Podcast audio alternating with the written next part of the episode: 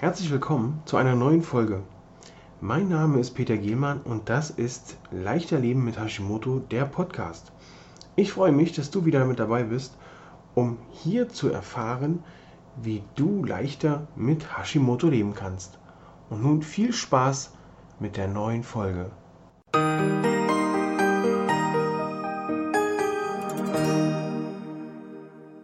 Wir machen heute eine ganz spontane, kurzfristig entschiedene Interviewfolge. Wir haben uns gestern zusammengesetzt, die Bernadette und ich, und haben überlegt, was können wir im Interview bringen. Wir haben das, man muss dazu sagen, schon mehrere Monate planen wir ein Interview zu machen und jetzt haben wir uns am Montag spontan entschieden oder irgendwie am Sonntag oder Montag. Ähm, jetzt machen wir das und schwupps, da sind wir, Dienstagmorgen 10 Uhr. Bernadette, herzlich willkommen. Ja, hallo, hallo Peter und schön, dass ich bei eurem Live dabei sein darf. Wir haben es tatsächlich sehr spontan entschieden. Ja. ja. Es war, ich hatte jetzt einen großen Computerausfall im Sommer, meine Festplatte ist eingegangen, da habe ich jetzt lange überlegt, was ich da jetzt für eine Lösung finde. Dann war Sommerzeit, Urlaubszeit und jetzt im Herbst bin ich wieder voll dahinter, wieder anwesend, online. Ja, das ist auch, passt von der Jahreszeit her ja auch ganz gut. Dann, wenn der Rechner wieder funktioniert, dann kann man wieder reingehen wenn keine Sonne scheint, muss man auch nicht draußen. Ähm, jetzt, also bei uns haben die Temperaturen relativ angezogen. Ähm, wir, gestern waren wir so bei ca. 15 Grad. Das ist natürlich dann auch schon ein krasser Temperatursturz, wenn man überlegt, dass wir letzte Woche, vorletzte Woche Sonntag, Samstag noch 31 Grad hatten oder jetzt am Wochenende. Also es ist schon, nee, vorletzte Woche hatten wir 31 Grad, jetzt auf 15 mal eben halbiert innerhalb von ein paar Tagen. Das ist schon eine große, auch körperliche Herausforderung. Die Kältefront, ja, die ist ja. hier. Also ich merke es auch. Also mein Immunsystem gibt mir Zeichen, ja. Das ist jetzt eine, eine Umstellung, ist ein Umschwung. Also ich bin extrem müde ja. die letzten eineinhalb Wochen schon. Extrem hohes Schlafbedürfnis auch. Histaminproblem ist wieder schlimmer geworden. Das ist, ich merke es immer so im, im Frühjahr, wenn es von, von Winter auf, auf Frühling wechselt und jetzt von Sommer auf Herbst. Das sind so die, die Umschwungphasen, die ich vom Immunsystem her immer extrem merke. Also ja. da passiert tatsächlich was. Was genau, weiß ich nicht, aber es ist schon merkbar. Ja. Aber man, man schafft das. das ja, der Körper ist da schon manchmal ein Buch mit sieben Siegeln. Nun haben wir ja neben der Ernährung und der Entspannung in unserer Gruppe und auch in, in meinen Lives immer wieder mal darüber gesprochen, dass auch die Bewegung mit dazugehört. Ich habe mit dem Andreas Trienbacher Anfang des Jahres ein Interview geführt. Ich habe mit dem Volker von Damme zum Richtung, in die Richtung Intuition ein Interview geführt, der auch Personal Trainer ist und viel mit Sport macht. Und nun bin ich über deine Seite ja mehr oder weniger gestolpert, war überrascht, Hashimoto, und du warst sehr aktiv beim Sport und da klingt es mir so in den Ohren, weil man ja immer wieder mal hört von verschiedensten Seiten, ah, bei Hashimoto ist nicht jeder Sport geeignet was, du gehst joggen, oh, aber nicht so lang, wie du willst Fahrrad fahren, aber am liebsten rückwärts. Also da gibt's die wildesten Theorien und Kraftsport schon mal, oh, bloß nicht mit so schweren Gewichten. Drum heute das Thema, gibt es den perfekten Hashimoto-Sport? Du bist Hashimoto-Betroffener, du bist auch sportlich ak ak mega aktiv und hast auch diverse Ausbildungen. Wer passt da jetzt besser in das Thema als du? ja, also ich ich habe Hashimoto seit äh, 2006 in etwa, äh, also schon jetzt 14 Jahre knapp, habe natürlich schon meine Erfahrungen damit gemacht. Mhm. Aber ich sagen muss, wie es 2006 bei mir ausgebrochen ist, gab es noch nicht so tolle Coaches wie dich, die, die einen da durchgetragen haben und, und mit Erfahrung und, und mit Tipps zur Seite gestanden sind, sondern ich war mehr oder weniger auf mich selbst gestellt. Denn es gab zwar damals schon auch die Diagnose Hashimoto, aber was das für das Immunsystem bedeutet, also was für komplexe Symptome da eigentlich mitspielen, das war Ärzten tatsächlich noch nicht klar. Ist es ja auch heute noch nicht vielen Ärzten klar, außer den funktionellen Medizinern, die sich da natürlich mhm. schon gut auskennen. Aber funktionelle Mediziner gab es damals auch noch nicht also in Amerika vielleicht schon, aber sicher nicht bei mir in Österreich und ich denke, in Deutschland war es auch nicht anders ja. in den 2000er Jahren. Das heißt, ich war am Anfang von dieser Hashimoto-Epidemie sozusagen. Ich war eine der ersten. Nach mir, die Jahre danach, ist es dann immer mehr ins Bewusstsein gekommen, weil auch immer mehr betroffen waren. Also es sind ja hauptsächlich Frauen, die betroffen sind. Und bei mir war es auch eigentlich ein klassisches Frauenthema, wie es ausgebrochen ist. Also es war nicht eine Schwangerschaft, ich habe keine Kinder, aber ich habe damals die drei Monate Verhütungsspritze mir geben lassen beim Frauenarzt und hatte daraufhin an und für sich so Hashimoto schon langsam ausgebrochen. Das war so ein schleichender Prozess über ein Jahr. Ich hatte dann meine Regelblutung ein Jahr nicht mehr Müdigkeit und Antriebslosigkeit und das, diesen Brain Fog, diesen, dieses Wartegefühl im Gehirn und habe schon gedacht, ah, scheiße, das ist jetzt irgendwie nicht cool. Und dachte aber immer noch, nein, es hängt an den Hormonen, weil ja. wenn ich keine, keine Tage habe, dann, dann stimmt ja was nicht. Ne? Und ich bin dann zum Frauenarzt gegangen nach einem Jahr und habe gesagt, so, irgendwas passt da nicht. Ich habe meine Tage seit einem Jahr nicht mehr, da müssen wir doch jetzt doch was tun. Und der hat mir dann ähm, eine Hormontherapie gegeben. Das war so vier, fünf Tage lang hochdosiertes Gelbkörperhormon. Mhm. Und das sollte meine Regelblutung wieder anstoßen, also den Zyklus wieder anstoßen. Und das, das hat es gemacht. Ich habe ich hab meine Regelblutung dann wieder gehabt, aber dann kam noch dieses extreme Herzrasen und die, die schlimme Darmproblematik dazu. Die hatte ich vorher eigentlich nicht. Also diese Hormonkur hat mir dann so den letzten Todesstoß versetzt, meinem Immunsystem. Und ich habe dann nichts mehr vertragen. Also ich hatte einen Blähbauch, wie wenn ich im, im fünften Monat schwanger wäre, weil ich habe wirklich nichts mehr vertragen. Ja. Und äh, ja, und dieses Herzrasen war total unerträglich. Also das ist wie wenn man ständig auf fünf, sechs Red Bull ist, wenn man die ständig drauf ist auf, auf dem Koffein und das einfach nicht aufhört. Und ich hatte das, glaube ich, über ein halbes Jahr lang nonstop. Also wirklich Tag wie Nacht. Herzrasen, ja. Zittern, totale, also irrsinnig gestresstes Gefühl und also ich war, ist nicht gut gegangen. Und dann hatte ich eines, äh, an einem Abend, wo ich schlafen gegangen bin, im Halbschlaf, habe ich so Herzflimmern bekommen und plötzlich hat mein Herz aufgehört zu schlagen. Also das habe ich so richtig mitbekommen im, im Halbschlaf. Ich war super entspannt, weil ich im Halbschlaf war. Es war überhaupt nicht, ich, weiß, ich habe hab keine Angst gehabt oder so, aber ich habe einfach gemerkt, dass es immer schwärzer und schwärzer vor Augen wird und dass das Herz jetzt nicht mehr anfängt, wenn ich jetzt nichts mache. Und dann habe ich beschlossen im Halbschlaf, naja, da müssen wir jetzt was machen. Und ich habe mich dann aufgesetzt, so wie man das kennt aus den Filmen, so aufgesetzt, tief Luft geholt und dann hat es wieder angefangen zu schlagen. Und das war aber schon für mich dann am nächsten Tag ein, ein Erlebnis, wo ich dann zur Neurologin gegangen bin und habe gesagt, so, wir müssen jetzt irgendwas tun, weil mein vegetatives Nervensystem ist einfach so überreizt und das ist jetzt nicht mehr lustig. Das ist jetzt wirklich ein ernster Zustand und ich möchte auch jetzt hier ernst genommen werden weil sonst morgen bin ich vielleicht nicht mehr da. Ne? Ja. Und sie hat mir dann ähm, Antidepressiva verschrieben, was aus heutiger Sicht natürlich äh, nicht das Optimale ist, würde ich jetzt sagen. Aber ich zu dem Zeitpunkt hatte ich keine andere Wahl. Also ich wollte das aus heutiger Sicht war es wahrscheinlich eine Nebennierenfehlfunktionsschwäche äh, ärgsten Grades. Mhm. Aber sie hat gemeint, man mit der geringsten Dosis ganz gute Erfahrungen gemacht hat, was eben so vegetative Fehlsteuerungen betrifft.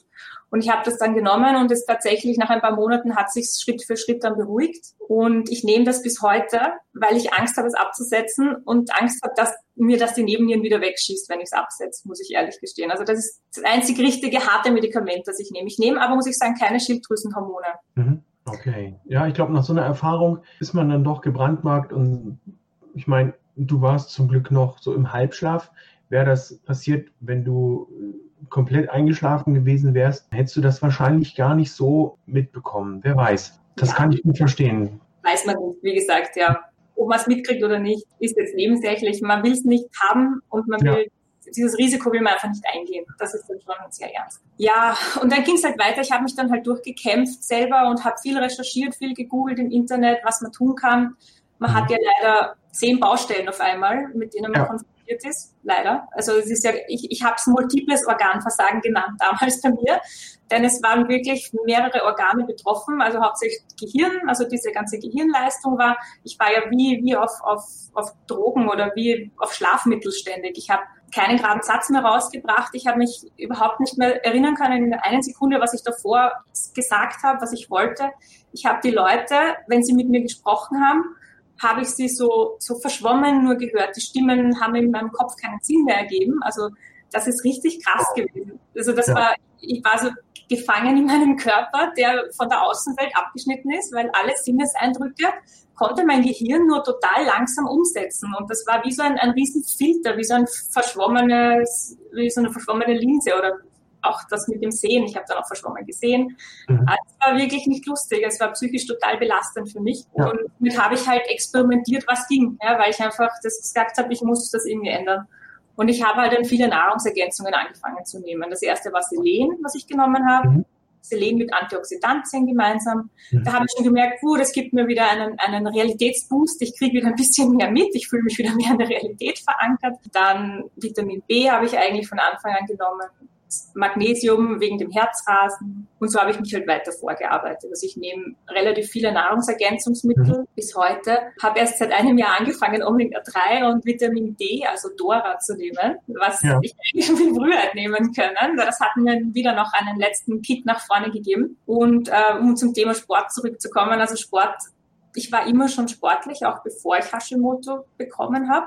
Mhm. Aber ich habe auch durch mein Hashimoto nie aufgehört, Sport zu machen, muss ich dazu sagen, weil es hat mir einfach immer auch einen Anker gegeben, an dem ich festhalten konnte. Weil ich dachte mir, wenn ich, obwohl ich so Herzrasen habe, obwohl ich nicht mehr schlafen kann, ob, obwohl ich mich nicht mehr konzentrieren kann, aber zehn Kilometer joggen schaffe ich noch. und das war für mich so, okay, ich bin noch nicht ganz kaputt, es geht noch was. Es funktionieren nur Teile von mir nicht, aber andere Teile funktionieren noch. Und somit war das für mich auch psychisch immer sehr, sehr gut. Und ich habe auch gemerkt, dass mir Sport dass es meine Symptome verbessert. Also mhm. von Anfang an war eine Verbesserung zu merken. Ob ich laufen bzw. joggen war, fünf Kilometer oder ob ich Krafttraining gemacht habe, da habe ich am Anfang noch keinen Unterschied gemerkt. Das war egal. Hauptsache, ich habe irgendwas gemacht.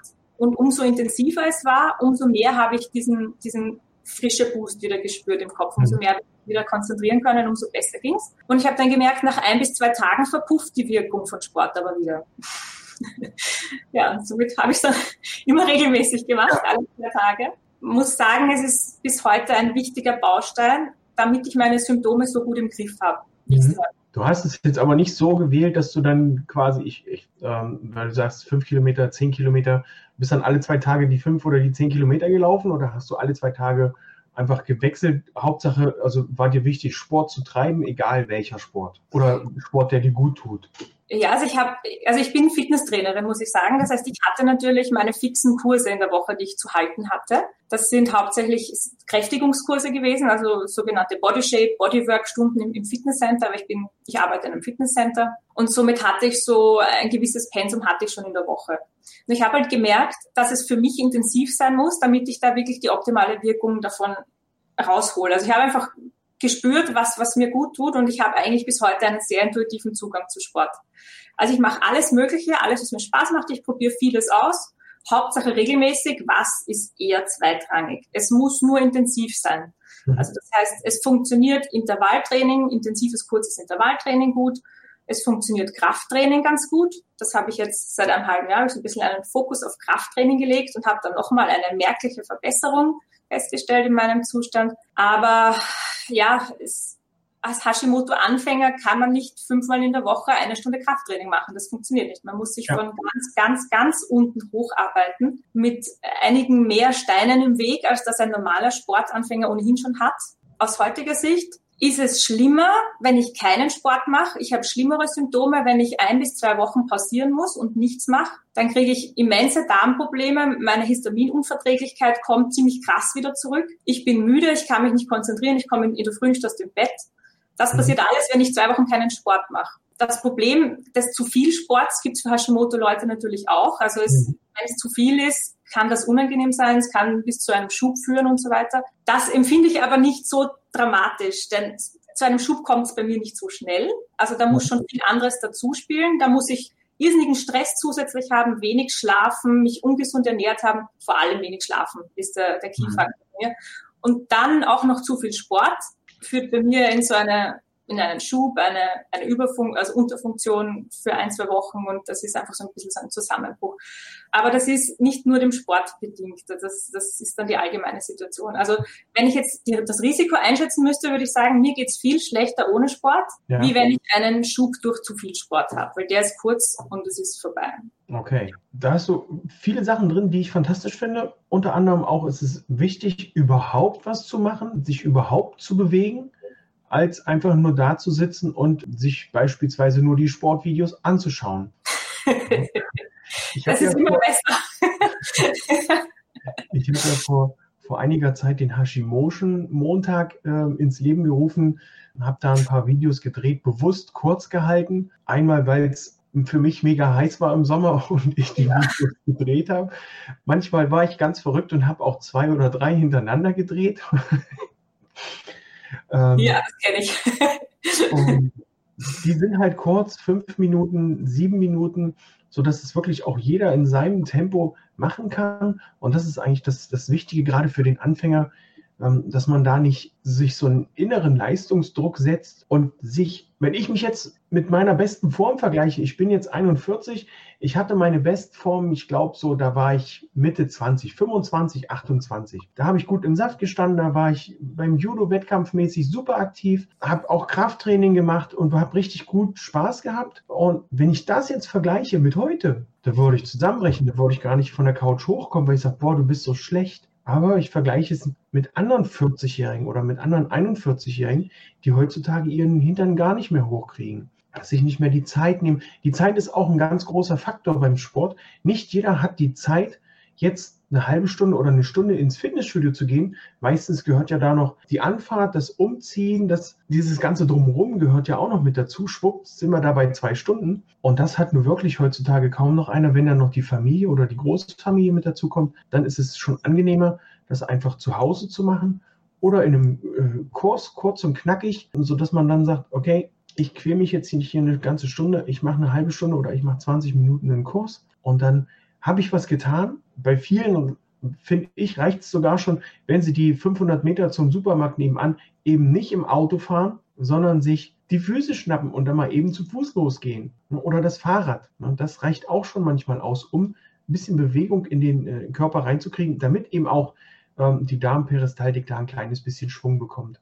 Wie oft sitzt man einfach nur so rum und wundert sich, dass gerade in der Richtung, gerade in Richtung Verdauung, dann nicht mehr so viel passiert, ist ja auch kein Wunder, wenn man den Körper nicht bewegt. Ja, das stimmt. Also mein Zugang, wenn du mich jetzt fragen würdest, was, was ich raten würde Hashimoto-Patienten, dann. Soll ich das mal machen? Ja.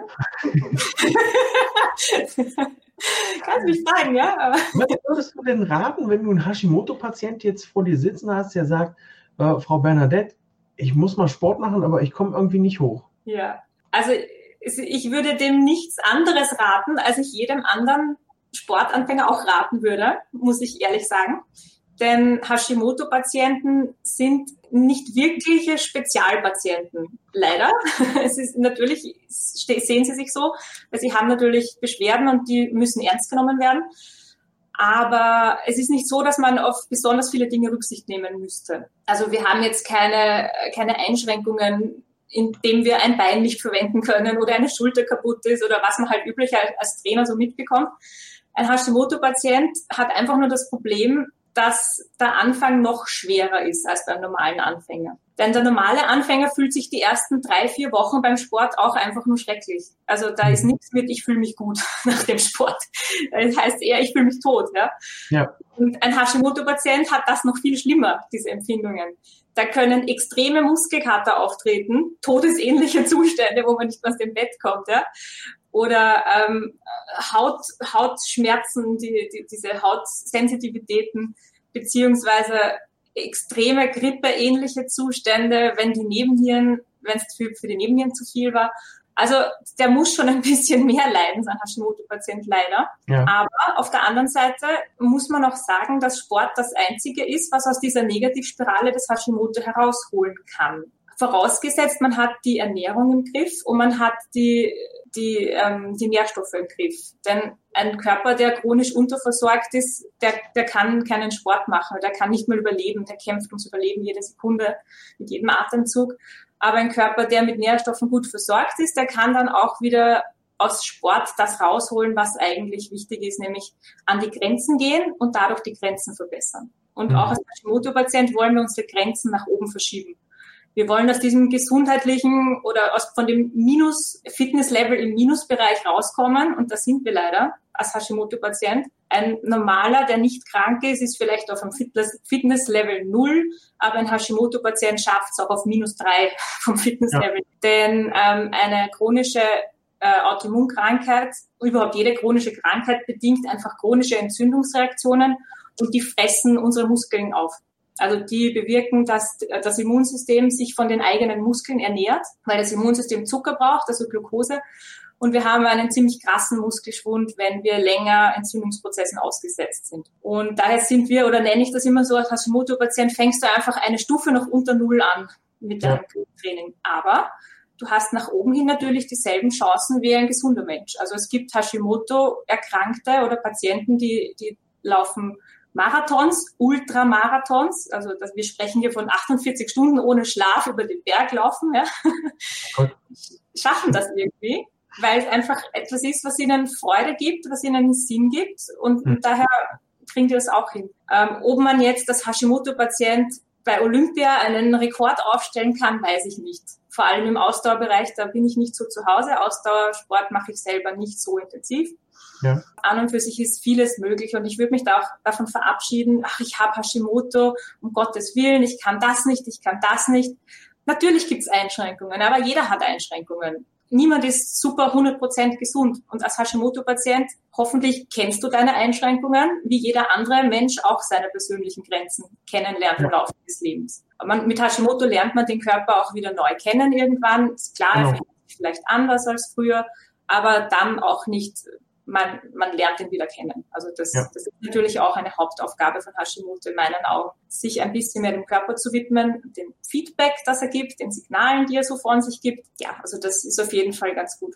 Richtig, also hier ganz klar, bin ich total bei dir. Es gab gestern, glaube ich, irgendwo auf bei uns hier im, im ersten oder auch auf dem dritten Programm ein, ein Fernsehbericht über Nahrungsergänzungsmittel. Ich habe mir den noch nicht angeschaut, aber der wurde wohl wurde schon in einigen Gruppen heftig diskutiert, weil es auch unter anderem hieß, dass die Nahrungsergänzungsmittel ja eigentlich gar nicht notwendig sind und ähm, man ja alles schon, wenn man Gemüse isst, dann ist man schon gut versorgt. Also das klingt schon wieder mal in, ich habe es noch nicht gesehen, kann hier nur mutmaßen, dass da wieder äh, entweder die TGE gesagt hat, hey, wir müssen mal wieder was schreiben, die Leute essen zu viel Nahrungsergänzungsmittel oder dass auch hier mal wieder die Pharma dahinter, Pharmaindustrie dahinter steckt, die sagt, hey, stopp, das ist doof, wir verkaufen gar nicht mehr so viel Medizin, bloß weil die Nahrungsergänzungsmittel nehmen.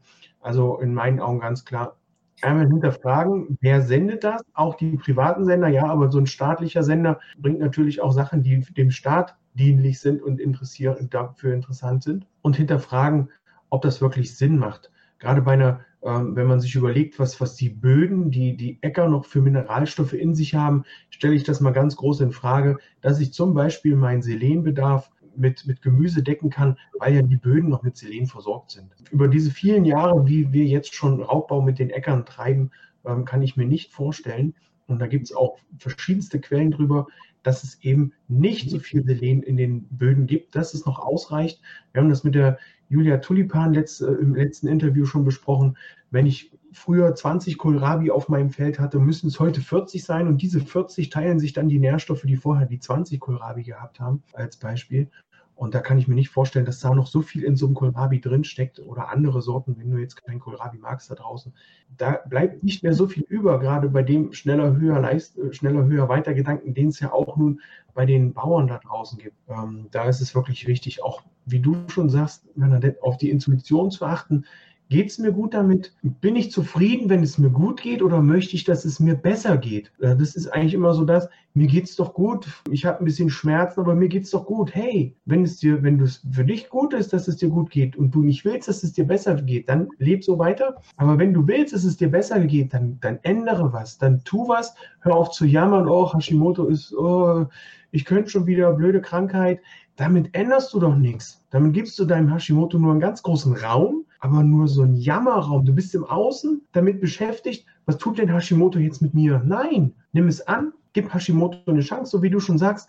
Das ist eine Chance, seinen Körper besser kennenzulernen, auch wenn es vielleicht eine doofe Chance ist, aber wir haben es nun mal und es ist nicht mehr wegzukriegen. Wir können es stilllegen, wir können es in Remission schicken, wir können alles dafür tun, dass es uns besser geht und dazu gehört nun mal Sport, eine Ernährung, die auch für Hashimoto geeignet ist und nicht für andere Krankheiten. Beispielsweise Zöliakie, wenn ich höre, der Ernährungsberater hat mir was gegeben, der wusste nicht mit Hashimoto, aber der hat mir was gegen Zöliakie gegeben. Mist, weil Zöliakie ist nicht Hashimoto, das ist was ganz anderes. Da sind Sachen drin, die du essen kannst, wenn du Zöliakie hast, aber nicht, wenn du Hashimoto hast. Deswegen heißt es ja auch Ernährungsplan für Zöliakie. Also, wir waren Ernährung, Sport, Entspannung, Anspannung. Das ist total wichtig, ein Stressmanagement wenn ich heutzutage, ich kann keinen Sport machen, weil ich habe zu viel für die Kinder. Äh, ich habe da keinen Platz. Gerade jetzt in, in unserer Gruppe waren ein, zwei Kommentare, ich schaffe es nicht, Sport zu machen. Ich weiß nicht, wie ich es unterbringen soll. Hey, das sind fünf Minuten, die du für dich nimmst. Setz dich in deinen äh, in einen Raum, wo du Ruhe hast oder geh raus, beweg dich ein kleines bisschen. Und wenn du zehnmal die Treppe hoch und runter läufst, hast du für den Tag schon Sport gemacht. Der Andreas Trienbacher hat es ganz, ganz cool. Es gibt eine Übung, die kannst du überall machen, egal wo du stehst. Kniebeuge, die kannst du beim Zähneputzen machen. Stehst da, putzt Zähne und kannst Kniebeuge machen. Drei Minuten Kniebeuge. Du musst sie ja nun nicht machen, bis du umfällst oder nicht mehr hochkommst. Du kannst das ja in deinem Tempo machen. Wenn du keinen Geschirrspüler hast, was für mich der Tod wäre mit so vielen Kindern, kannst du beim Abwaschen stehen und Kniebeuge machen oder beim äh, Wäsche aufhängen, Wäsche runter, hoch, runter, hoch. Das sind alles so Sachen, die können sowohl die Männer als auch die Frauen. Ich will das jetzt nicht auf das Frauenbild reduzieren, versteht mich da nicht falsch. Auch ein Mann kann Wäsche aufhängen und kann da Sport machen. Auf jeden Fall. Also es gibt so viele Möglichkeiten und nur weil es heißt Sport, nennen wir es einfach Bewegung. Beweg dich mehr. Tu was und dann wird es auch dir viel, viel besser gehen. Ja, danke Peter, dass du das so schön zusammengefasst hast. ich habe mir unter anderem folge dir, weil ich deine Ansichten so cool finde. Also ich denke, wir, wir sind da ja ziemlich gleicher Ansicht, was, was ja. die Behandlung oder den Zugang oder das Leben mit Hashimoto betrifft. Man, man kann es nicht ändern. Also ich, ich habe das Gefühl, ich krieg's nicht mehr weg. Ich habe oft schon mental dran gearbeitet, ja, man verliert ja oft so das Gefühl, wie es war, gesund zu sein. Ne? Wenn man schon lange mhm. hat, weiß man oft gar nicht mehr, bin ich jetzt eigentlich krank oder ich kenne es gar nicht mehr anders. Aber ich muss sagen, ich krieg's nicht weg. Also ja. ich kann es sehr gut im Griff haben, so dass es mich im Alltag kaum mehr einschränkt. Aber sobald wieder irgendwas passiert und sei es nur ein großer Wetterumschwung oder sei es ein Flug in eine andere Zeitzone, irgendwas und schon bam, werde ich wieder dran erinnert, es klopft wieder an, hallo, da bin ich und ah, die üblichen Symptome kommen wieder. Hm. Aber es, es geht einfach darum, dass man Tools in der Hand hat, Werkzeuge, wie man damit umgehen kann. Das ja. ist wichtig, auch für die Psyche, äh, dass man weiß, man kann es selbst beeinflussen, dass man sich nicht so ausgeliefert fühlt. Und da muss man sich halt beschäftigen, wie du sagst, mit Ernährung, mit äh, auch Training, mit Sport, aber auch mit ganz viel Entspannung, weil das sind so diese drei Säulen, die für, für mich aus meinem Gefühl das Wichtige sind. Mhm. Das ist nichts Neues, das ist für, für jeden sind das die wichtigen drei Säulen, nur für Hashimoto-Patienten sind sie noch viel wichtiger. Ja. Als Hashimoto-Patient muss man einfach noch viel intensiver auf die gesündere Seite im Leben wechseln. Das ist jetzt keine, keine Kunst oder das ist jetzt kein Geheimnis, wie das funktioniert, das weiß man heute schon. Nur man muss es halt auch wirklich machen. Es geht dann nicht, dass man sagt, mit Hashimoto, man lebt weiter wie bisher, kümmert sich nicht um die Ernährung, sitzt faul auf der Couch, hat vielleicht auch noch ziemlich viel Stress und hat kein gutes Stressmanagement. Das ja. macht jeden Menschen krank, nur uns Hashimoto-Patienten macht es furchtbar krank. Also da, das ist so der Unterschied. Nahrungsergänzungen, wenn du es vorher angesprochen hast, diese, diese Sendung. Also ich, ich würde auch sagen, dass ich aus meiner Sicht sind Nahrungsergänzungen das, das Wichtige gewesen, dass ich mich jetzt wieder gut fühle. Also ohne Nahrungsergänzungen weiß ich nicht, ob es mich noch geben würde. Mhm. Wahrscheinlich hätte ich noch einen Herzstillstand gehabt damals. Ähm, und ich sage auch aus meiner Erfahrung als Hashimoto-Patient, hast du so einen hohen Bedarf, weil dein Körper ja sich nicht mehr selbst regulieren kann, richtigerweise. Also äh, vieles funktioniert noch, aber viele Dinge ja. funktionieren einfach nicht mehr. Und da muss man ihm einfach unterstützen, weil er kann es sonst nicht mehr. Also ja. Mir ist es lieber, ich schluck zehn Nahrungsergänzungen am Tag, wie ich muss ständig Schmerzmittel oder, oder ständig Antibiotika nehmen, weil ich hatte ja ganz viele Darmentzündungen und auch Vaginalentzündungen, das ständig, ja.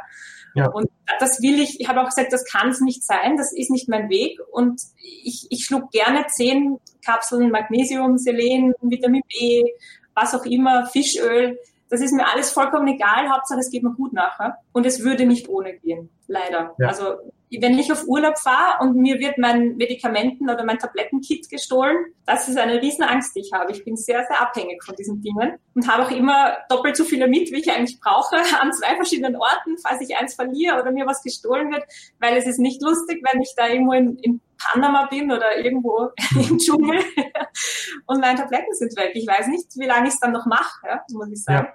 Es ist leider eine Abhängigkeit, die nicht lustig ist, aber ohne dem will es nicht gehen. Also so viel zu Nahrungsergänzungen. Weil du das vorhin so schön Bewegung genannt hast, das finde ich auch so nett. Äh, es gibt den Bereich Sport, der ist ungefähr so groß. Und dann gibt es den Bereich Bewegung, der ist so groß. Also das heißt, Sport ist nur ein ganz ein kleiner Teil von Bewegung. Bewegung ist so viel mehr. Bewegung ist alles. Bewegung ist, wenn du in die Früh aus dem Bett aufstehst. Bewegung ist, wenn du Treppen gehst, wenn du Hausarbeit machst, wenn du mit deinen Kindern spielst, wenn du kochst und dabei in der Küche stehst, wenn du Fahrrad fährst gemütlich, wenn du gemütlich spazieren gehst, all das ist eigentlich Bewegung. Bewegung alleine ist aber nicht ausreichend, meiner Meinung nach. Also mhm. es geht um die Kombination. Also die Basis muss Bewegung sein. Das Interessante ist nämlich auch zu wissen, dass eine Stunde Hausarbeit nicht wesentlich weniger Kalorien verbraucht als eine Stunde Joggen. Da ist ja. nicht viel. Und wenn ich es mal aussuchen kann, dann mache ich doch Hausarbeit. Es ist viel sinnvoller investiert, wie ich, ich verplemper meine Zeit irgendwie blöd beim Joggen und habe aber jetzt vom, vom Kalorienverbrauch her jetzt nicht viel mehr gemacht. Ja? Also das heißt, die Basis ist einfach die Bewegung im Alltag und da sollten wir nicht nur eine Stunde am Tag machen, sondern möglichst fünf, sechs Stunden am Tag einfach aktiv bewegen. Und wie gesagt, mhm. ein Spiel mit den Kindern genauso dazu. Einfach ja. nur nicht sitzen. Das ist dann schon, das nennt sich NEAT, also ähm, Non, wie heißt das? Kann man nachschauen. Genau. Non-Activity Thermogenesis Exercise. Das bedeutet Bewegung, um die körpereigene Wärmeproduktion anzuregen, was aber jetzt keine Exercise ist, also keine, keine Sportübungen sind. Mhm. Das ist so meiner Meinung nach ist das die Basis im Leben, die wirklich den Kalorienverbrauch nach oben treiben. Weil wir können nicht acht Stunden joggen am Tag, das schaffen wir nicht. Ja. Aber wir schaffen es, fünf, sechs Stunden einen aktiven Lebensstil zu führen, indem wir einfach viele Strecken zu Fuß gehen, mit dem Radfahren, auch im Alltag uns einfach wieder mal erheben und was tun. Und als, als, als Ergänzung dazu gehört aber schon gezieltes Krafttraining dazu. Mhm. Denn das gibt dir die Energie, dass du acht oder sechs oder fünf Stunden am Tag aktiv sein kannst. Das muss ich aus eigener Erfahrung, ich habe jetzt vor einem halben Jahr begonnen, wieder intensiver Krafttraining zu machen. Also ich habe immer schon ein bisschen was gemacht, aber habe mir für heuer einfach den Fokus gesetzt, ich möchte noch ein bisschen mehr Muskelmasse aufbauen und habe am Anfang des Jahres eine Biermessung gemacht, also eine Body-Impedanz-Analyse, wo man, du kennst das eh, aber das ist, wo man ähm, herausfindet, wie viel Körperfett, wie viel Muskelmasse man hat, wie die Verhältnisse sind und so weiter. Mhm. Und ich habe mich in den ersten vier, fünf Monaten habe ich zwei Kilo Muskelmasse aufgebaut und nochmal eineinhalb Kilo Fett verloren, seit ich das mache. Was ziemlich cool ist, weil ich, ich habe mich vorher schon nicht als unsportlich bezeichnet und auch als durchaus trainiert. Aber wenn man den Fokus da doch noch intensiver setzt, dann geht noch was. Und seit ich wieder mehr Krafttraining mache, habe ich mehr Energie zur Verfügung über den. Tag. Das ist meine Histaminintoleranz ist besser und ich habe einfach wirklich mehr Kraft, wenn ich aufstehe. Ja. Vor allem auch da im Kopf, den Antrieb, der ist da. Ja. Es ist erst, seit ich Krafttraining mache, ist das wieder da. So richtig. Davor war es auch schon ein bisschen besser, wie wenn ich nichts machen würde, mhm. aber es hat wirklich noch einen Unterschied. Und daher sage ich, das sind so die zwei, die zwei Dinge, wenn du vorher gefragt hast, wie man Hashimoto-Patienten behandeln würde. Ich würde sagen, mach einfach Krafttraining. Das wäre der, der erste Schritt. Mhm. Dass du einfach zwei, dreimal in der Woche fünf bis zehn Minuten Krafttraining machst. Das ist jetzt nicht viel, ja. Das ist entweder ein Tabata-Intervall, wo du dich komplett ausbelastest, oder das sind einfach zwei, drei Ganzkörperübungen, die du jeweils in zwei bis drei Sätzen machst und dann in zehn Minuten ist es vorbei. Ja. Das belastet deine Nebenniere nicht. Kannst natürlich trotzdem Muskelkater haben, aber da musst, du, da musst du durch, da muss jeder durch. Und wenn er intensiv ist, dann wartest du ihn ab, bis er vorbei ist und dann setzt du wieder eine neue Einheit. Ja. Kann am Anfang, kann das ein, zweimal in der Woche nur sein, dass du trainieren kannst. Ja? Aber Du beginnst einfach und lässt dich nicht entmutigen und schraubst das Pensum runter, so wie du es halt kannst. Und du wirst merken, wenn du das dann durchziehst, immer mit ein bisschen Körperfeedback und wenn es mhm. gar nicht geht, dann machst du bitte auch Pause. Du musst dich nicht zwingen zu irgendwas. Aber bleib dran, bleib dahinter. Mach einmal in der Woche, dann zweimal in der Woche, dann dreimal in der Woche deine zehn Minuten. Und dann wirst nach zwei, drei Wochen kommt meistens so der Knackpunkt, wo man merkt, ach, jetzt, jetzt setzt es an. Jetzt habe ich mehr ja. Energie Jetzt habe ich plötzlich im Kopf, äh, merke ich, dass ich fitter bin, dass ich frischer bin und dann kommt die Energie und dann ist plötzlich die Energie für alles andere auch da. Mhm. Die Reaktion ist ja eine Positivspirale, die wir da in Gang setzen ja, und kommen raus aus der Negativspirale. Ja, das ist das, was du so sagst. Die Bewegung an sich, dass man aus dem Auto raus oder von der Couch hochkommt, das wäre so quasi der erste Schritt, dass man überhaupt sich mehr bewegt. Dann als zweiter Schritt ist dann schon Sport zu machen. Und der dritte Schritt wäre ja dann schon ähm, ja, den Fokus drauf zu legen, so wie du jetzt Anfang des Jahres, ich möchte mehr Muskelmasse, weniger Fett, also Fokus auf noch intensiveres Krafttraining. Ich denke, wenn man da eine gesunde Mischung findet, beziehungsweise für sich den Weg hin findet von, ich werde jetzt vom Couch Potato erstmal zum Bewegungsmonster, ich fahre keinen Fahrstuhl mehr, ich bewege mich einfach, bewege mich vielleicht auch ein bisschen zügiger. Man muss ja nicht gleich von 0 auf 100 starten, sondern auch dem Körper, wie du sagst, Zeit geben, einmal in der Woche, zweimal in der Woche. Und dann geht das, da gewöhnt man sich auch dran, genauso wie man sich dran gewöhnt, dass man abends eben ähm, negativer Negativbeispiel jetzt, genauso wie man sich daran gewöhnt, dass man abends jetzt was Ungesundes isst, weil gerade ein toller Film läuft. Ne, da gewöhnt man sich auch relativ schnell dran, ist wieder so eine Konditionierung. Ich sitze vorm Fernsehen, schaue meine Lieblingsserie und esse dazu eine Tüte Chips. Genauso kann man das auch andersrum konditionieren und sagen, hey, ich habe heute einen tollen Tag, Tag gehabt, ich habe Sport gemacht, mir geht super, ich hatte super Energie, und alles ist besten. Und wenn man dann noch so Ziele hat, ne, also 48 Stunden Marathon, wow, oder überhaupt so lange laufen ohne Schlafen, das wäre schon fatal. Und wenn du gut versorgt bist mit Ernährung, wie du schon sagst, und Nahrungsergänzungsmitteln, klar, ähm, da kann ich noch eins zu sagen, das, was uns die Deutsche Gesellschaft für Ernährung da vorgibt an, mit, mit, an Empfehlungen für, für Dosierung, das ist eine Erhaltungsdosis, das, was wir da bekommen. Das ist, damit wir im, im Feld der ganzen Kranken irgendwo mitschwimmen können. Ähm, damit sterben wir nicht, damit leben wir aber auch nicht wie Gott in Frankreich. Jeder Hochleistungssportler nimmt mehr. Ich, ich bin da teilweise schon wie, wie so eine Schallplatte. Jeder Hochleistungssportler nimmt mehr Nahrungsergänzungsmittel. Warum? Weil er natürlich eine Höchstleistung vollbringt. Und wir Hashimoto-Patienten haben meiner Meinung nach auch Höchstleistung, die wir vollbringen. Egal, ob das morgens aufstehen ist oder Frühstück zubereiten oder mit den Kindern was machen, mit den Kindern spielen. Das ist für einen Hashimoto-Patienten unter Umständen schon eine, eine große Anstrengung, das zu machen. Also bitte lasst euch da nicht von irgendwelchen Fernsehsendern reinreden. Es gibt auch vom ich glaube, vom ZDF mal einen Bericht, die haben so eine Diätdrinks getestet vor Jahren und haben festgestellt, Almazet ist super. Ja, hey, dreimal dürft ihr raten, wer diese Studie wohl bezahlt hat. Bestimmt nicht das ZDF. Also schaut euch an, was in den Sachen drin ist. Auch bei den Nahrungsergänzungsmitteln ist es wichtig zu schauen, was ist da drin. Da ist unter anderem auch Soja oder Sojalecithin oder so eine Sachen drin. Und sobald das drin ist, würde ich da die Finger von lassen. Da tut ihr euch gut, ja, ihr nehmt die Vitamine und ihr nehmt die ganzen Stoffe auf, aber ihr nehmt eben auch Soja mit auf, auch wenn es in geringen Mengen ist. Also da bitte vorsichtig sein. Wollen wir noch über Abnehmen sprechen? ja, das können wir machen. Zum Beispiel, weil ich immer wieder höre, dass das halt ganz ein wichtiges Thema ist für die Hashimoto-Leute. Ja. ja. Also Abnehmen ist natürlich ein, eine große Sache. Da gibt es aber auch so einen kleinen Mythos, nämlich den Mythos der Fettverbrennung das Ausdauertraining die Fettverbrennung erhöht. Ne? Also das ist ja irgendwie in den Köpfen noch so drinnen von allen. Wenn du aber abnehmen möchtest, ist eigentlich Ausdauertraining das, was du nicht machen solltest. das ist eine in, inverse Logik sozusagen. Mhm.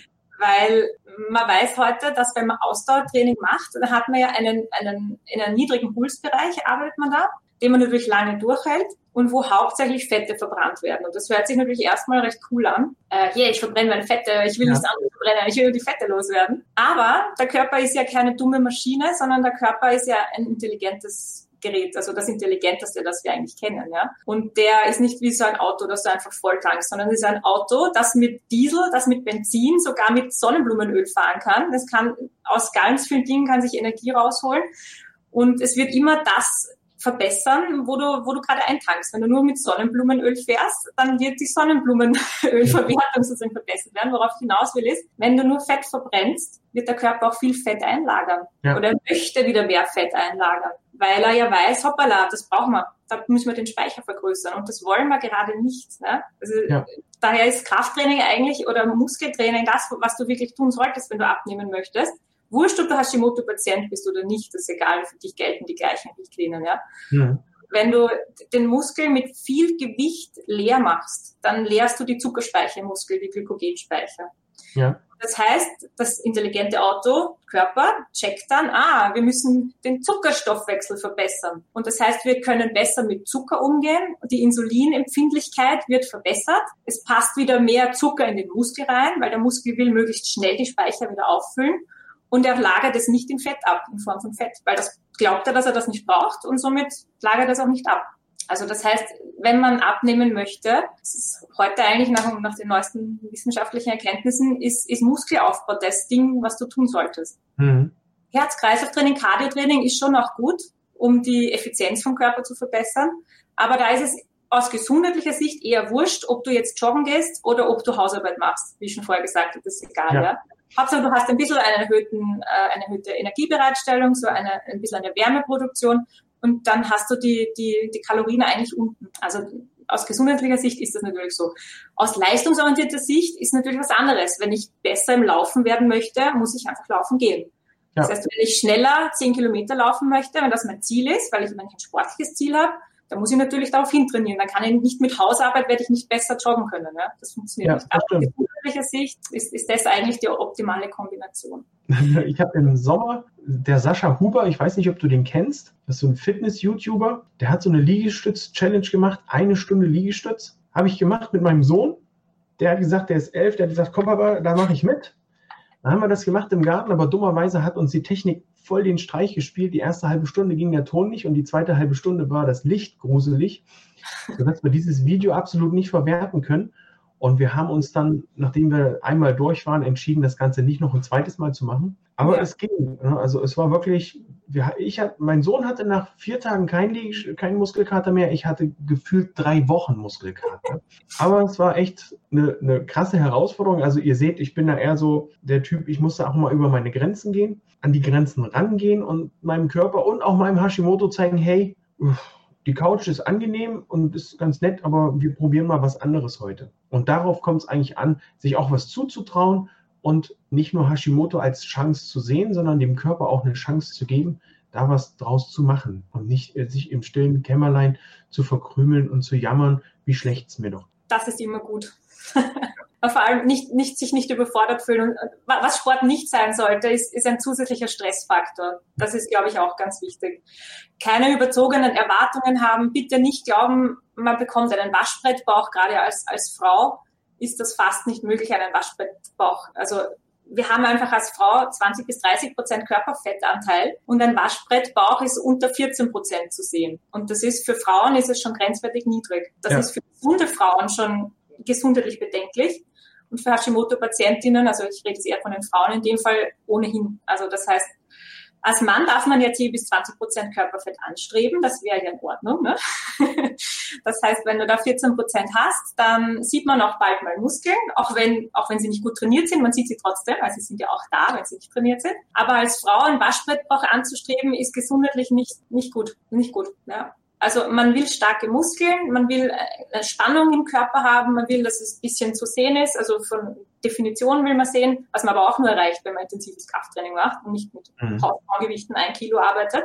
Ja, also das heißt, man, man muss da wirklich dranbleiben und sich nicht überfordern und sich denken, man, man muss da jetzt irgendein Ideal erreichen. Also ich habe bei der ersten Biermessung 28 Prozent Körperfett gehabt, was normal ist. Ich hatte ja. früher, vor Hashimoto hatte ich weniger, muss ich sagen, aber ich habe mich jetzt mit Hashimoto und allem, was ich nehme und was ich tue, habe ich mich bei ungefähr 28 eingependelt. War auch schon bei 30, gerade am Anfang. Äh, und jetzt bei der zweiten Biermessung bin ich bei 25 Prozent Körperfett gewesen. Ich habe einen guten, gut durchtrainierte Bauchmuskeln und man sieht meinen Sixpack ansatzweise. Also es ist immer eine Schicht, eine, so ein Babyspeck, würde ich sagen, ist drüber, aber jetzt nicht so, dass es ungesund wirken würde. Aber ich bin einfach nicht rank und schlank und habe, man sieht halt, aber das, das, Fett ist auch bei mir im ganzen Körper verteilt, muss ich sagen. Es ist bei den Armen ein bisschen, Bauch ein bisschen, bei den Oberschenkeln. Es ist einfach überall da, wo es sein soll. Und es ist in einem gesunden Maß. Und ich denke, das sollte uns zufriedenstellen. Wir wollen uns gut fühlen, aber wir wollen nicht unbedingt perfekt aussehen. Also natürlich kann man, kann man sich Ziele setzen, aber sie sollten nicht unrealistische 14 Prozent Körperfett sein. Gerade als Hashimoto-Patient, das macht dich krank, wenn du das, wenn du ja. das anstrebst. Und bitte auch keinen Stress, wenn ein Sport mal ausfällt oder in, in irgendeine Sportsucht äh, ausartet. Wenn du das jetzt nicht machen kannst ein, zwei Wochen, dann ist es nicht schlimm. Wenn du einen Schub hast, wenn es dir schlecht geht, bitte dann gönn dem Körper die Zeit für die Regeneration sobald es dir wieder besser geht und das kommt, die Phase kommt wieder, es ist ein Auf und ein Ab und ein Auf und ein Ab und es fühlt sich immer beschissen an, wenn so ein Schub da ist, aber das ist auch irgendwann wieder weg. Und dann ja. kannst du wieder anfangen. Dann lass nicht locker, dann fangst du wieder an und bist wieder mehr dabei. Also das ist irgendwie so ganz wichtig, dass man da, viele Leute haben dann, ich weiß, ich weiß ja auch, ein paar Hashimoto-Trainer, Kolleginnen habe ich ja auch.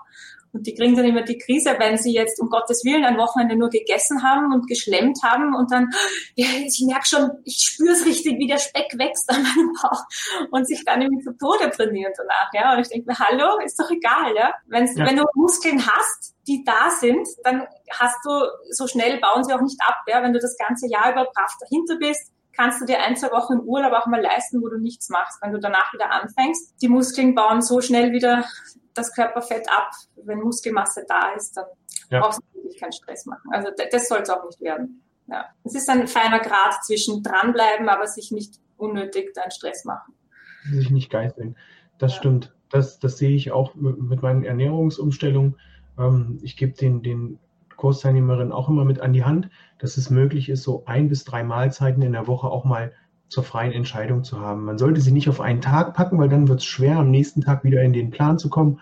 Aber wenn ich mal einen Montagabend oder einen Donnerstagabend äh, nicht nach Plan esse, dann fällt mir der Freitagmorgen auch nicht so schwer, wieder nach Plan zu essen. Und ich geißel mich nicht. Ich habe für mich auch so ein bisschen Freiheit wieder und habe nicht immer dieses böse Verzicht oder dieses Muss, ich muss jetzt Sport machen. Ich denke, es ist so eigentlich so, dass das ein super Schluss. Der perfekte Hashimoto-Sport ist eigentlich der Sport, der dir gut tut. Und wenn du intensiv, effektiv äh, was erreichen willst, dann solltest du hier in Richtung Kraftsport gehen. Beim Kraftsport aber bitte nicht verwechseln oder gleich die, die, die Langhantel- oder Kurzhantelstange und die Fitnessstudio-Geräte stehen sehen, denn auch wenn du dein, dein Körpergewicht benutzt, auch das ist Kraftsport, denn auch hier benutzt du die Kraft des Körpers, um mit deinem Gewicht zu arbeiten. Das reicht total aus.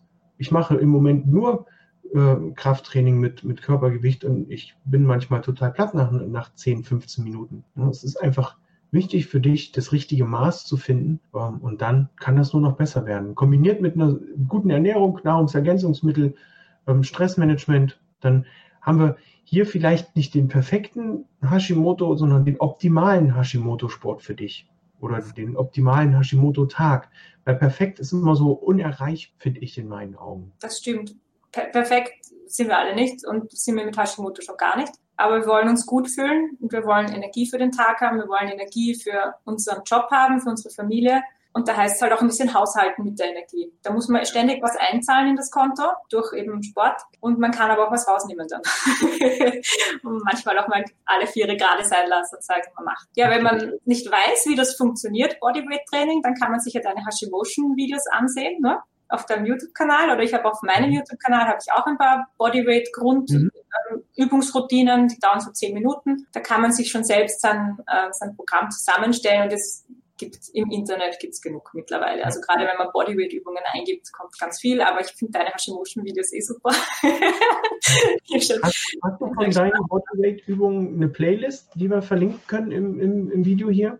Kann ich dir noch, ich kann dir noch eine erstellen, ja schicke ich dir auch den Link, genau. Dann packe ich die mit in die Videobeschreibung. Ähm, dann könnt ihr da auch mal schauen. Ich packe auch noch den Link zu den Hashimotion Montagen mit dazu. Genau. Sodass wir da eine gute Mischung haben, sodass ihr da auch vielfältig schauen könnt, was habt ihr für Möglichkeiten. Wichtig ist nur, ändert es, tut was, dann wird es auch besser gehen. Außer ihr sagt, es geht euch gut und ihr wollt, dass es, ihr wollt, dass es euch nur gut geht, dann ist das nicht so schlimm. Okay. Bernadette, ich danke dir für dieses tolle Interview. Vielen Dank, Peter, für die Einladung. Jetzt haben wir doch lang geplaudert, gell? Ja. ja, ist auch manchmal notwendig, gerade bei so Bereichen, wenn man ähm, von, ich sage immer gern, bei gerade was Hashimoto angeht, wenn man zehn Leute nach einer Meinung fragt, kriegt man zwölf. Alle sagen nur, meine Meinung ist richtig und nichts anderes geht. Also es gibt viele Wege, die hier nach Rom führen, ob das nur bei der Ernährung ist oder äh, beim Sport. Wichtig ist nur, dass man den ersten Schritt macht und was ändert und nicht nur vor sich hin jammert, dass Hashimoto doof ist. Ja, Okay. Und was tun. Und dabei genau. auf den Körper hören, das ist wichtig. Richtig, die Intuition ist wichtig. Wenn ihr wollt, schaut bei der Bernadette auf den YouTube-Kanal, schaut auf die Facebook-Seite. Ich verlinke das alles unterhalb des Videos in den Kommentaren, bei YouTube im Video. Ich verlinke das auch in den Podcast-Folgen, wenn sie dann rauskommen. Und schaut einfach mal vorbei, was sie so macht, was sie so treibt. Die ist da sehr aktiv. Ähm, ich danke dir für das tolle Interview. Hat mir sehr viel Spaß gemacht. Auch ich konnte noch ein kleines bisschen dazulernen. Ich sag mal Tschüss, bis zum nächsten Mal. Danke. Tschüss.